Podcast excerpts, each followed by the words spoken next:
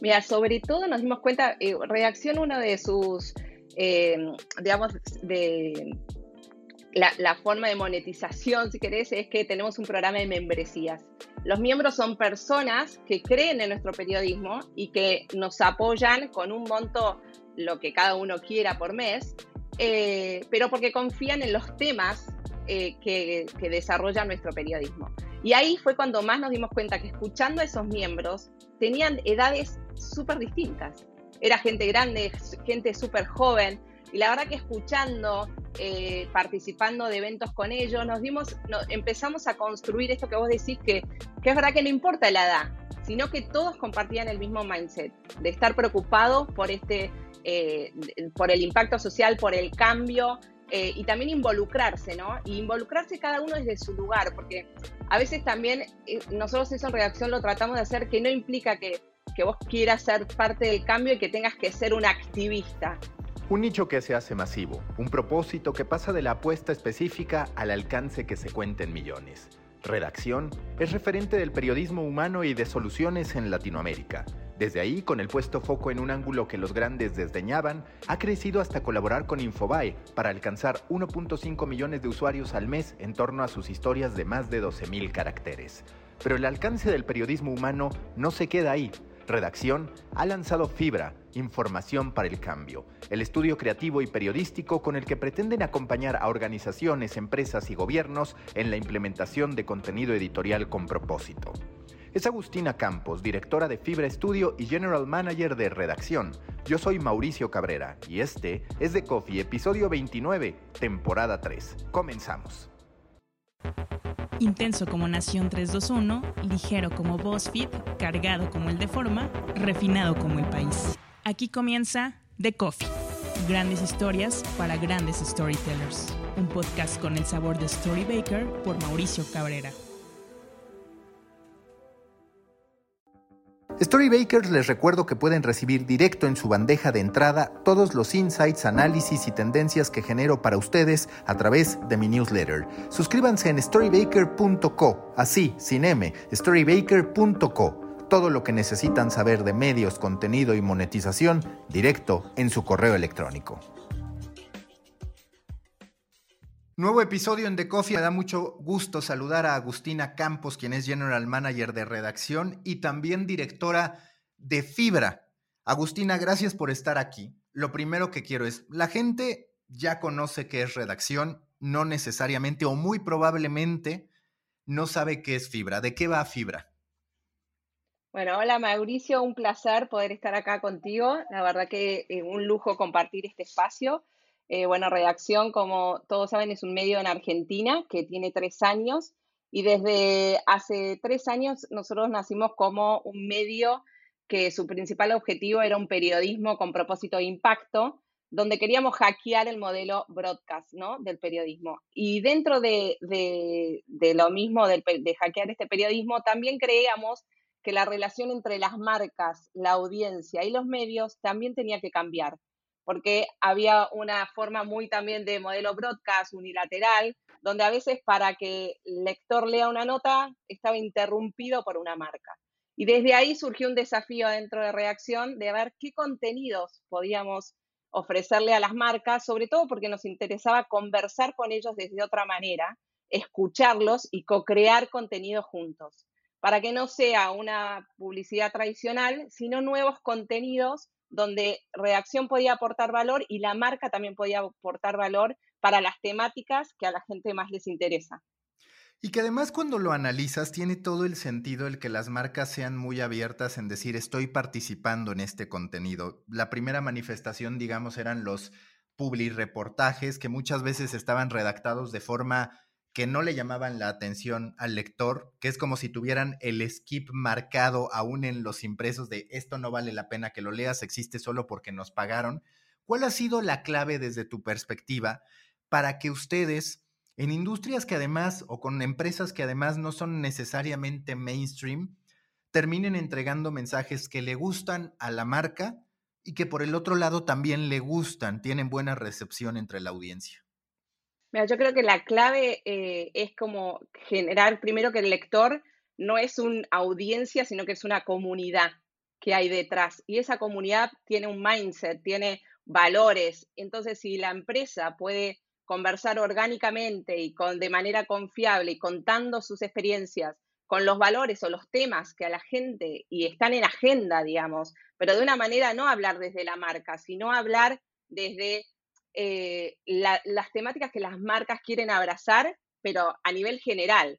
Pongo un ejemplo, si la marca realmente tiene como propósito eh, generar eh, una transformación en todo lo que es cambio climático o ciertas decisiones a nivel sustentabilidad, bueno, la idea es que lo pueda contar orgánicamente, genuinamente, y que no sea siempre el presentado por y yo hablando y diciendo las cosas que hace bien mi marca, sino al revés, tratando de lo presenta la marca, pero cuento a nivel general lo que está pasando. ¿Cómo ustedes configuraron este cambio, este viaje que ha experimentado redacción? Porque yo te juro, en cada consultoría que tengo, en cada plática que tengo con gente que quiere entrar a medios de comunicación, les hablo de lo importante del propósito, que es algo que en términos mainstream hemos escuchado mil veces con el Start with Why de Simon Sinek, pero a la hora en que lo bajas a la gente que quiere hacer algo, muchas veces les da ansiedad y dicen, a mí ya lo que me importa es crear contenido, es estar ahí. Es decir, esto que parece tan elemental que es el propósito, que tú ahorita lo mencionaste para la marca, pero que en realidad me parece también el propio Redacción es uno de los grandes referentes a ese respecto. ¿Cómo hicieron para encontrarlo y sobre todo para respetarlo? Porque muchas veces las buenas intenciones colapsan cuando se presentan tentaciones o carencias. primero, nosotros desde que nació Reacción siempre tenemos la participación como uno de los ejes más importantes de nuestro periodismo. Tenemos la escucha a la comunidad, a nuestra audiencia, que para nosotros es un principal asset, ¿no? De decir, a ver, esto no solo lo creamos nosotros, sino lo co-creamos junto con el otro, ¿no? Y desde ahí salen desde contenidos que hemos hecho, desde historias o, fuentes que nos ha dado nuestros lectores para que mejoremos nuestro periodismo. Nuestro equipo ha crecido muchísimo porque vos bien sabrás que en el periodismo que alguien diga o, nos cuente o, nos dé una fuente, a veces nos cuesta porque es como que el periodista tiene como también como un ego periodista, periodístico en algún sentido. Y nuestro equipo ha trabajado un montón y está súper abierto a esta transformación, que me parece que eso es lo más importante, porque si el equipo no abraza el propósito del medio o no abraza lo importante del propósito para generar un cambio y un impacto social, es muy difícil. Entonces, la verdad que para nosotros lo, mejor ha sido la construcción del equipo que tenemos eh, y las cabezas también del equipo en cuanto a nuestro editor general, en cuanto a, bueno, a Chani como CEO y después a, las distintas cabezas que hay debajo en redacción, en redes sociales. Y la verdad que cada uno puede contar eh, y se escucha mucho al equipo y para nosotros es un aprendizaje continuo eso. ¿Cómo construyes una cultura en la que también importa la percepción, en la que importa, como lo decíamos, el propósito? Porque siempre están ahí las métricas y evidentemente incluso un medio con propósito debe atenderlas, pero queda muy claro que ustedes se han atrevido a hacer experimentos, a seguir iniciativas que no necesariamente pasan por un éxito masivo. Simple y sencillamente está el tema de su sitio y cómo lo presentan como si fuera un timeline y demás, que por supuesto que no es masivo, es algo que nos llama la atención a los que nos gusta experimentar, pero cómo construyes una cultura objetiva dentro de la subjetividad, si le quieres llamar así, de lo cualitativo. Eh, a ver, primero, nosotros sí, es verdad que es distinto reacción a otros medios, pero sí es verdad que nosotros tomamos como algunas métricas distintas, ¿no? Nosotros siempre decimos, por ejemplo, si una marca quiere vender un producto, no es redacción el lugar donde tiene que pautar o donde tiene que estar. Nosotros, eh, la métrica que más nos interesa es el engagement, es cómo la gente eh, participa en nuestros contenidos, cómo lo difunde, cómo lo comparte, o sea, el valor de nuestro contenido. Y después, por supuesto, la conversación. Y en esa conversación nosotros sacamos insights súper valiosos. Eh, y para mí eso es súper importante. Y por eso nosotros creo que lo más claro es que en esas métricas eh, nosotros tomamos el engagement, la participación y, te diría que sobre todo eh, también el impacto de nuestro periodismo en la vida de una persona, en, una, a ver, ojalá podamos cambiar hasta leyes, digamos. Pero esto es como paso a paso, pero lo que más medimos es qué impacto estamos teniendo. Y por supuesto estamos hace tres años y no tenemos las métricas de un gran medio, pero sí tenemos métricas en lo que es el engagement y, el vínculo con esta nueva generación comprometida con el impacto social, que sí te diría que conocemos bastante ese público y es como lo, lo, que hoy nos queremos especializar, ¿no? En conocer estas nuevas generaciones, no solo por edad, sino por el mindset, ¿no? Que, a veces no necesariamente tiene que ser como la generación Z solo, sino también por ahí gente que es más grande que está eh, transitando este cambio distinto, ¿no? Y que ese punto me llama la atención, lo que mencionas, porque acudí a una plática sobre publicidad y decían que en algún momento iba a tender a irse a la baja la categorización por edades de las personas. ¿Por qué? Porque hoy pues resulta que puede haber una persona de 40 apasionada del gaming, como también un adolescente, o nuestras convicciones en materia social también pueden estar más alineadas a teóricamente nuevas generaciones que a nuestra generación. ¿Cuál ha sido el aprendizaje que ustedes han tenido a ese respecto sobre no encasillar al usuario a partir de su edad, sino posiblemente más eh, de los temas en los que crea, que le interesan, que sigue, que participa? Mira, sobre todo nos dimos cuenta, eh, reacción uno de sus, eh, digamos, de la, forma de monetización, si querés, es que tenemos un programa de membresías. Los miembros son personas que creen en nuestro periodismo y que nos apoyan con un monto, lo que cada uno quiera por mes, eh, pero porque confían en los temas eh, que, que desarrolla nuestro periodismo. Y ahí fue cuando más nos dimos cuenta que escuchando a esos miembros tenían edades súper distintas.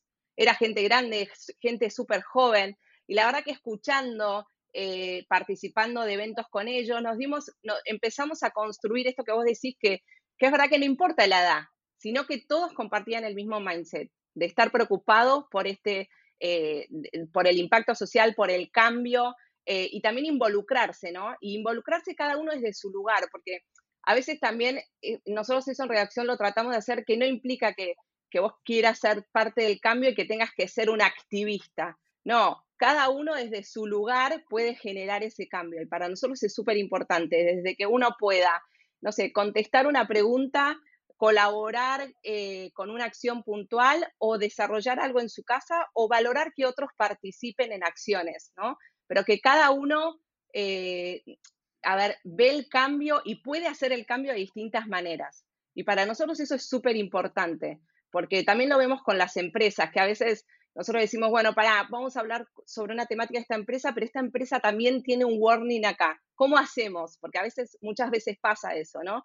Entonces decimos, bueno, pará, nosotros también le, le tenemos que mostrar a la audiencia o a los lectores que las empresas están en una etapa de transformación, que hace muchísimos años las cosas se venían haciendo de una manera y hoy cambian. Entonces toda esa transformación está buena ir ah, llevándola juntos, ¿no? Eh, transitándola juntos. Hoy, ¿cómo se encuentra su programa de membresías en términos del éxito esperado de la comunidad que han conjuntado? ¿Qué podrías decir respecto a cómo va ese programa de membresías? Que pues al final es, lo podríamos decir, más amistoso que el modo en que hoy los medios de comunicación te cierran y te dicen, bueno, pues si quieres eh, seguir viendo mi contenido, paga por él. The Guardian es ahí, es, un, es uno de los grandes casos excepcionales a ese respecto. Pero ¿cómo ha funcionado con ustedes? Porque muchos tienden a desestimar, digamos, estos programas de aportaciones voluntarias que sin embargo tienen en casos de creadores de contenido independientes muestras de que pueden llegar a funcionar. Mira, para nosotros es una fuente fundamental de nuestro periodismo, no solo por el aporte económico, sino por el valor de la participación de ese miembro. Eh, para nosotros está como transversal en nuestra conversación periodística día a día. Eh, y a nosotros hoy todavía somos una comunidad pequeña, pero estamos como con mucho foco en la membresía y para nosotros es fundamental. Los miembros son fundamentales para nuestro periodismo, porque son nuestros embajadores y a la vez, eh, digamos, nosotros creemos que nuestro periodismo es bueno y tiene eh, eh, y es de calidad y queremos que llegue a mucha gente. Si nosotros solo cerramos el contenido a quienes los pueden pagar, hay un sesgo de información, hay un derecho a la información que hay gente que no puede acceder. Entonces, nosotros creemos que nuestro periodismo eh, está bueno para que lo, lo lea todo el mundo. Entonces, quienes pueden aportar para que nuestro periodismo siga existiendo, es buenísimo. Y si no, sigue siendo abierto para todos, que eso me parece que está bueno. ¿Y qué has visto que le interesa a la gente? ¿Cuál es el factor que la gente toma en consideración al decir yo quiero estar en el programa de membresías de redacción? Porque ustedes hablan de reuniones con el equipo, de apoyar el periodismo, por otro lado también hablan de ciertas promociones. ¿Cuáles han identificado que son los verdaderos motores de que la gente diga, claro, yo quiero estar con ellos? Hay distintos motores, pero no hay como uno que digas, este es el indicado. Hay veces que es por una nota, hay veces que gente lee una nota y dice, yo quiero más sobre este tema, ¿no? Quiero profundizar sobre este tema y en este medio este tema se toma en serio, se toma a fondo y se toma con continuidad. No es un tema que hoy hablamos de, algo y después no lo tocamos nunca más. Tratamos de que las historias y, las temáticas se puedan ir construyendo con el tiempo eh, así que a veces es por historias, otras veces también es por nuestro Instagram, que si eh, nos siguen en nuestras redes sociales, sobre todo en Instagram, nosotros hacemos contenido original para Instagram, donde hablamos orgánicamente con las herramientas de Instagram, con nuestra audiencia, tratando de aproximarlos, a veces dándoles información, a veces derribando mitos, Em, pero, pero usando las herramientas de Instagram y muchas veces la gente nos sigue ahí, después se convierte y es miembro por seguirnos en Instagram. Y después lo que valora muchísimo la gente es esa cercanía con el periodista, de poder hacer encuentros en donde puede hablar con el periodista, donde puede hacer una nota junto con el periodista como fuente o como contar parte de su historia de vida. Eh, y después lo otro que tenemos nosotros es un café con, que es eh, con especialistas, que a también la gente, a nuestros miembros le gusta mucho porque es muy cercano y no es un evento que participan por ahí 100 personas, sino que es algo más pequeño en el cual hay una conversación. Me parece que eso es lo que nosotros más queremos trabajar, en que haya una conversación, unida y vuelta. Hoy si pudiéramos hablar de porcentajes, ¿cuáles son las distintas fuentes de monetización que tiene redacción? Eh, yo te diría son los miembros, eh, las, marcas y organizaciones con las que trabajamos sería eh, la, otra fuente de, financiación. Y después algunos fondos que, por ahí, no sé, están, que avalan medios como fondos de, que, que sustentan el periodismo para hacer alguna acción determinada o alguna aceleración en algún proyecto particular. ¿Y hoy cuál es la parte más significativa? Yo sé que muchas veces no me quieren compartir tanto esto, pero es de lo que tengo que preguntar. Hoy cuál es la parte más significativa o cómo es el balance, digamos, de esos ingresos.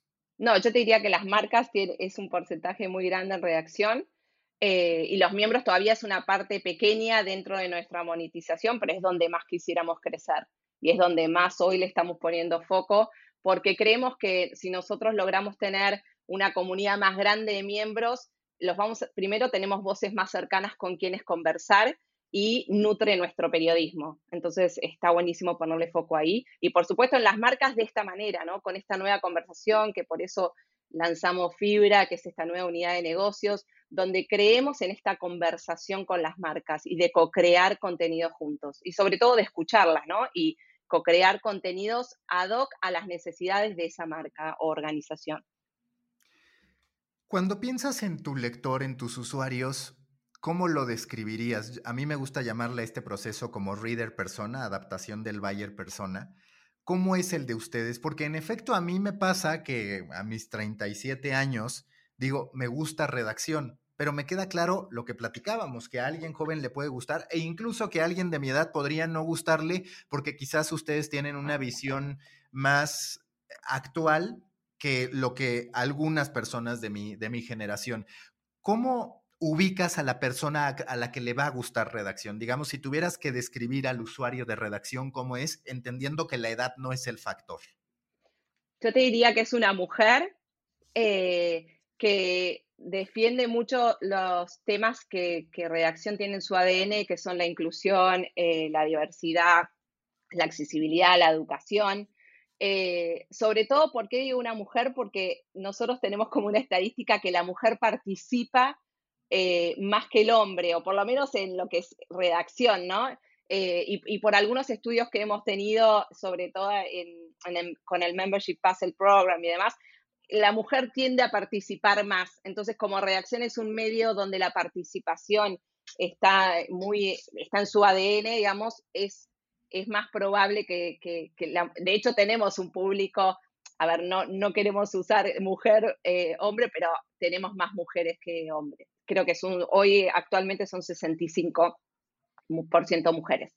Eh, pero con ese mindset, como decimos, ¿no? Eh, de, crear un impacto, pero sobre todo en estos temas, de seguir estos temas con profundidad.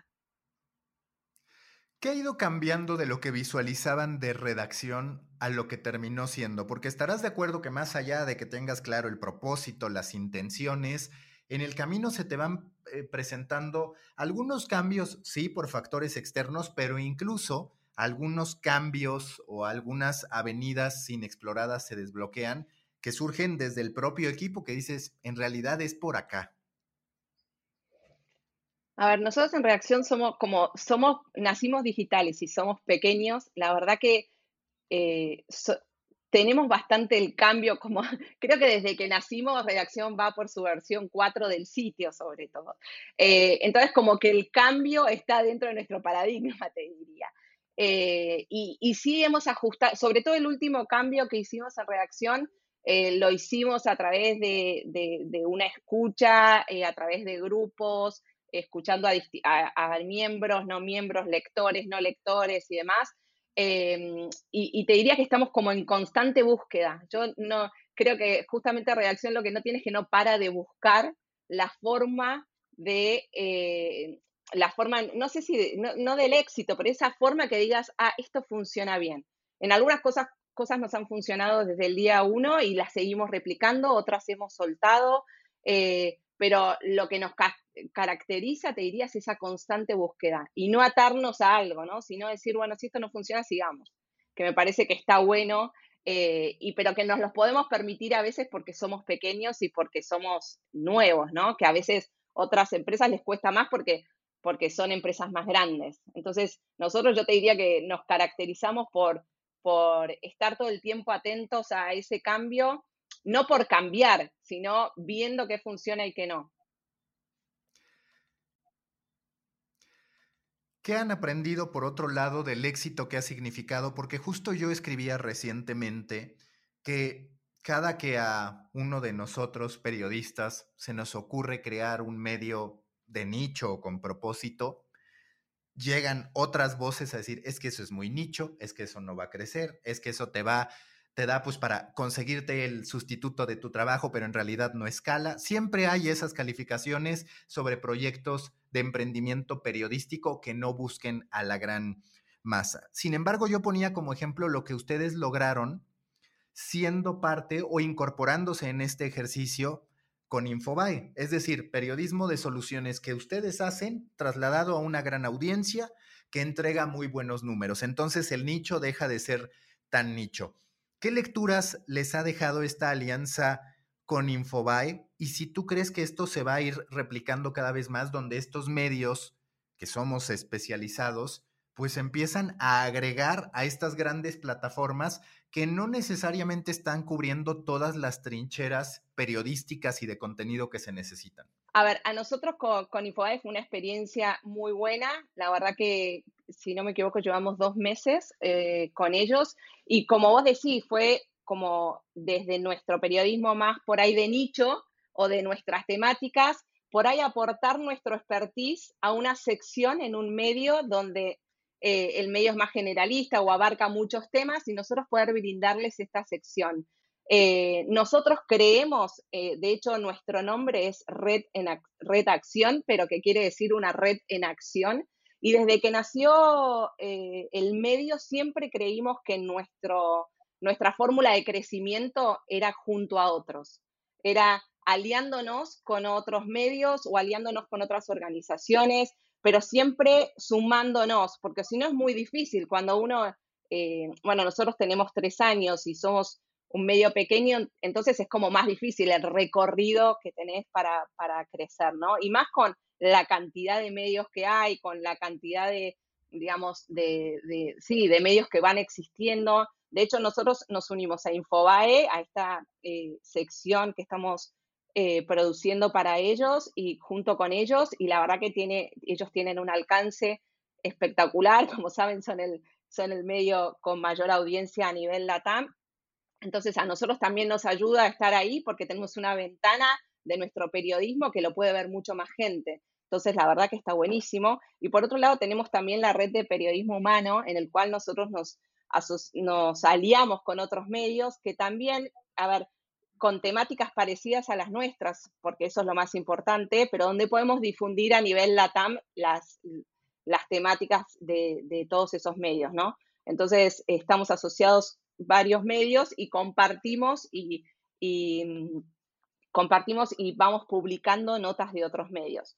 Entonces, la idea es, por supuesto, seguir creciendo con alianzas y seguir, creemos, nosotros creemos en esa metodología. Me parece que, que, está bueno aliarse a otros, porque es la forma de generar esta red, como te digo, y, y crecer.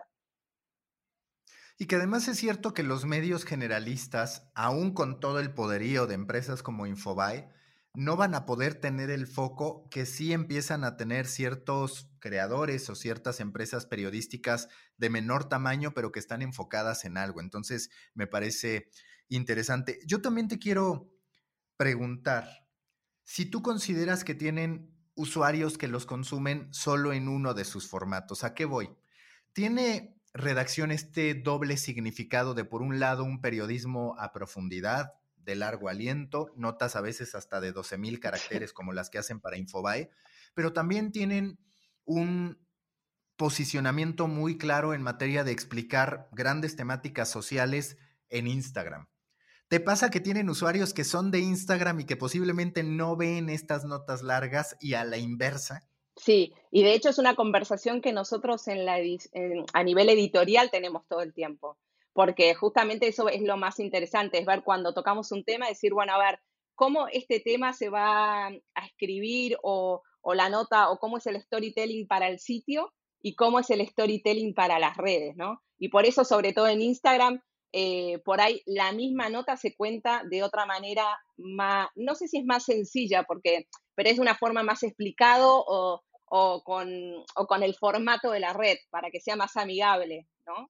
Y después si uno quiere puede profundizar en el sitio, pero me parece que en esto de, poder acercar temas que a veces por ahí son muy profundos o que a veces son muy difíciles de, abrazar desde una red social, ¿no? Porque son temas que tenés que tener o una empatía o, por ahí desconocimiento, ¿no? Entonces, está bueno como acercarlos y después que, que, el que quiere profundizar puede ir al sitio y tener eh, toda la historia completa o las notas con, más, con mayor extensión. Ahora que tienen fibra, ¿cómo es la estructura de redacción? Porque, pues, por un lado van creciendo su apuesta de contenidos para la marca redacción, por el otro lado tienen fibra. ¿Cómo está hoy la estructura? Bueno, nosotros hoy somos 18 personas en redacción y, lo que estamos haciendo es con Fibra, tenemos por supuesto proyectos en los cuales participas siempre el equipo de redacción y en algunos sumamos a colaboradores, sobre todo cuando queremos hablar con marcas sobre una especialidad que en redacción por ahí no tenemos al periodista con esa especialidad. Entonces, convocamos a alguien que, que tenga la especialidad para hablar sobre ese tema junto con la marca y después el equipo editorial que tiene la expertise y que tiene la experiencia del storytelling como lo queremos hacer en redacción, que eso es porque las marcas, eh, ¿por qué lo sumamos? Porque es la razón por la cual las marcas se acercan a redacción. Entonces, no es que podemos subcontratar un equipo totalmente independiente de lo que es redacción.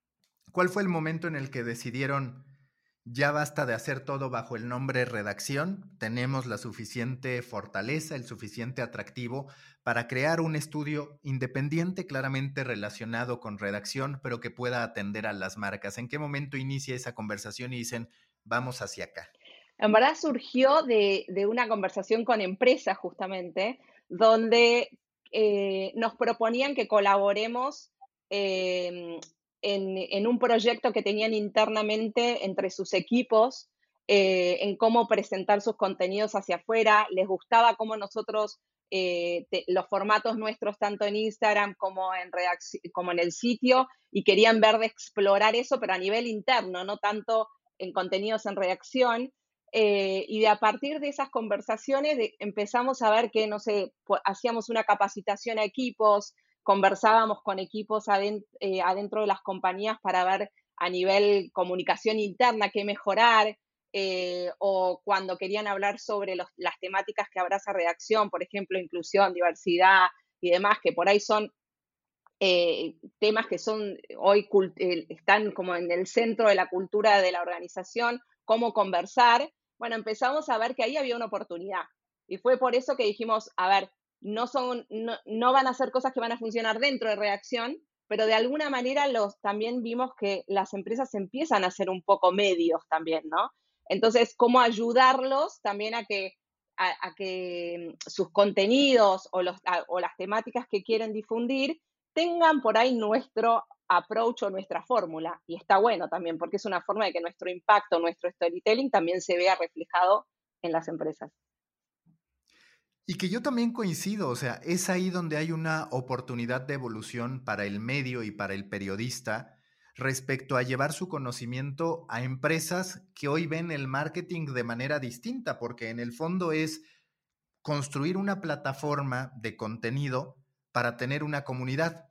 Y lo curioso, a ver si coincides, es que los medios también tenemos que aprender mucho de creación de marcas y de decir, a ver, yo creo en esto, yo te informo sobre esto y aparte tengo el producto o la solución para esto, que es un viaje en el que nos terminamos encontrando en que el medio nos une y ambos debemos ser, en cierto modo, marcas que tenemos una comunidad. Totalmente, coincido 100% con vos. Creo que nosotros en un momento eh, eh, lo que más queríamos comunicar de Fibra es esto de nuestra experiencia, pero de co-crear contenido juntos con marcas para conectar comunidades. Y me parece que es justo lo que vos estás diciendo, ¿no? Creo que los dos tenemos como ese desafío y tanto medios como empresas tenemos comunidades atrás que nos siguen. Eh, entonces está buenísimo poder conectarlas de una manera que el mensaje sea confiable, que sea real, eh, porque de esa manera la lealtad de, o del consumidor o del lector cada vez va a ser mejor. ¿Con qué marcas han trabajado y qué tipo de proyectos? Porque de pronto la persona que nos escucha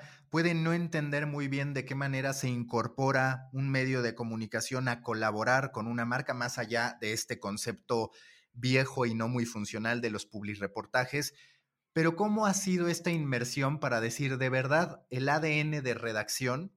Se ha implantado en las necesidades de una empresa para que, tanto si lo hacen ustedes como si el propio equipo lo continúa haciendo, hablando del equipo de la empresa, tenga el sello de redacción o, se pueda hablar de una continuidad? Bueno, por un lado, en, algunas empresas, en, por ejemplo, en una telefónica, nosotros lo que hicimos fue eh, capacitar, o, o, no te diría capacitar, porque si no capacitar también parece esto de unilateralidad, ¿no? Sino de generar talleres en donde nosotros contábamos un poco las cosas que nos funcionan, eh, nuestros mejores formatos, qué formatos tienen mejor engagement y, de esa manera poder eh, instrumentarlo con la marca juntos, de probar si funciona eh, y también de esto de la participación, cómo la empresa empieza a, a conversar con su propia comunidad, ¿no? Que en sus redes, por ejemplo. Entonces, nosotros empezar a, compartir formatos que por ahí usamos en redacción con las propias marcas y que las marcas no solo den sus mensajes corporativos, sino también que empiecen a escuchar a su, a su cliente o su consumidor desde ese lugar.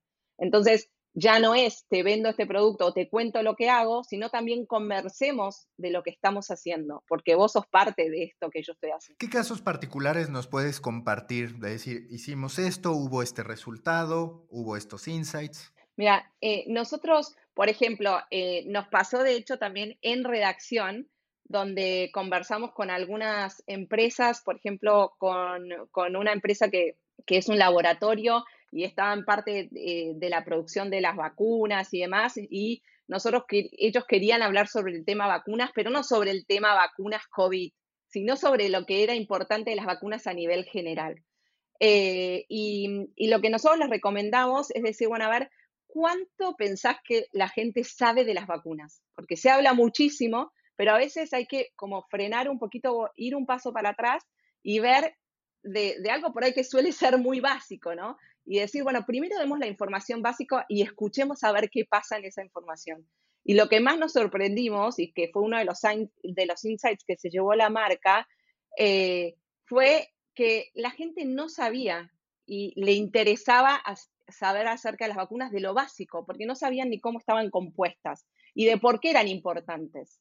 Entonces digo, a veces es algo súper sencillo que la marca por ahí, por, por estar en su cotidianidad, ya, también nos pasa a nosotros como medios, no solo a las marcas, que nosotros, a ver, yo no soy periodista, vengo del marketing, pero nos pasa que cuando nosotros ya estamos en nuestro día a día, eh, pensamos que la, la, o damos por hecho que la gente ya sabe un montón de cosas, ¿no? Y en verdad por ahí no la sabe, o por lo menos una parte de la gente no lo sabe.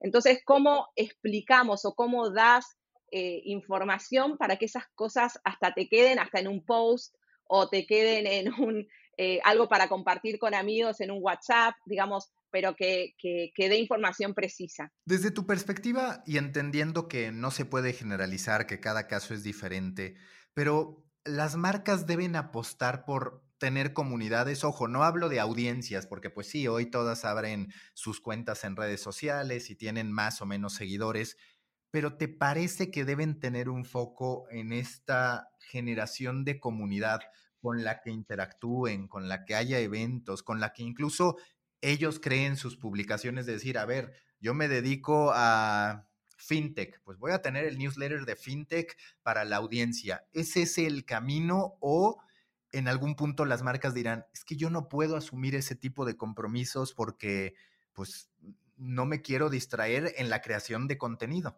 Es muy cierto lo que vos decís y yo creo que las marcas tienen que destinar tiempo a generar esa comunidad, porque son quienes van a ser luego sus principales consumidores o los principales referentes de su marca. Entonces, por ahí no son ellos, a ver, muchas, yo cada vez más veo dentro de las compañías equipos grandes de generación de contenido.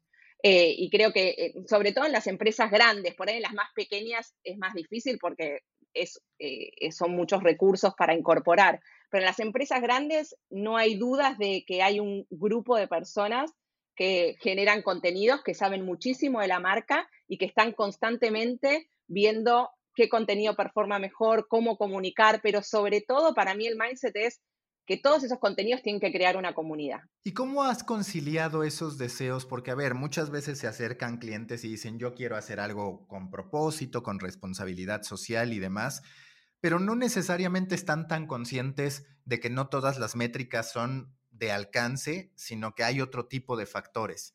¿Cómo ustedes han hecho para tener un pitch convincente y sobre todo proyectos exitosos que dejen a la marca contenta y donde se entienda las métricas que son relevantes, porque es una realidad que no todos los clientes lo pueden llegar a entender. Es una muy buena pregunta porque nos pasa eh, muy seguido, sobre todo eh, que muchas de, de, las propuestas vienen a veces por agencias de medios que tienen como presupuestos asignados con una, digamos, con un ROI determinado. Entonces es como, bueno, a ver, ¿por qué tengo que poner este presupuesto en redacción y no lo pongo en otro medio que me da un ROI mucho mejor? Digamos, nosotros lo que sí decimos es que nosotros si nos miden eh, desde esa vara, no, no somos competitivos porque es imposible con las métricas que tenemos hoy.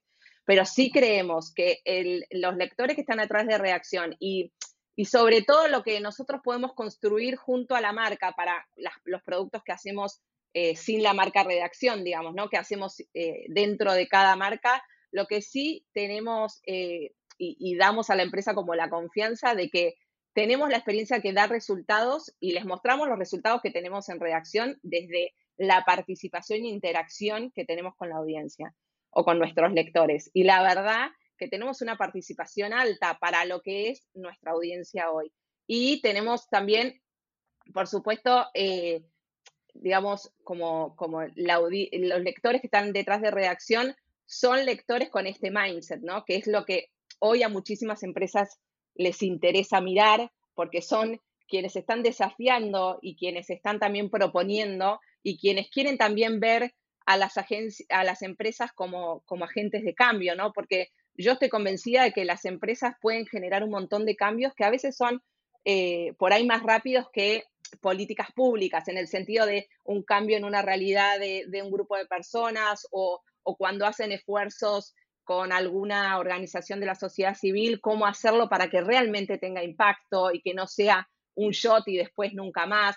Digo, cómo hacer para que, que todas esas cosas que, que, hace la empresa que tengan visibilidad, pero no por decir que lo hace, sino porque es algo que lo hacen con compromiso y, de manera constante porque creen en eso.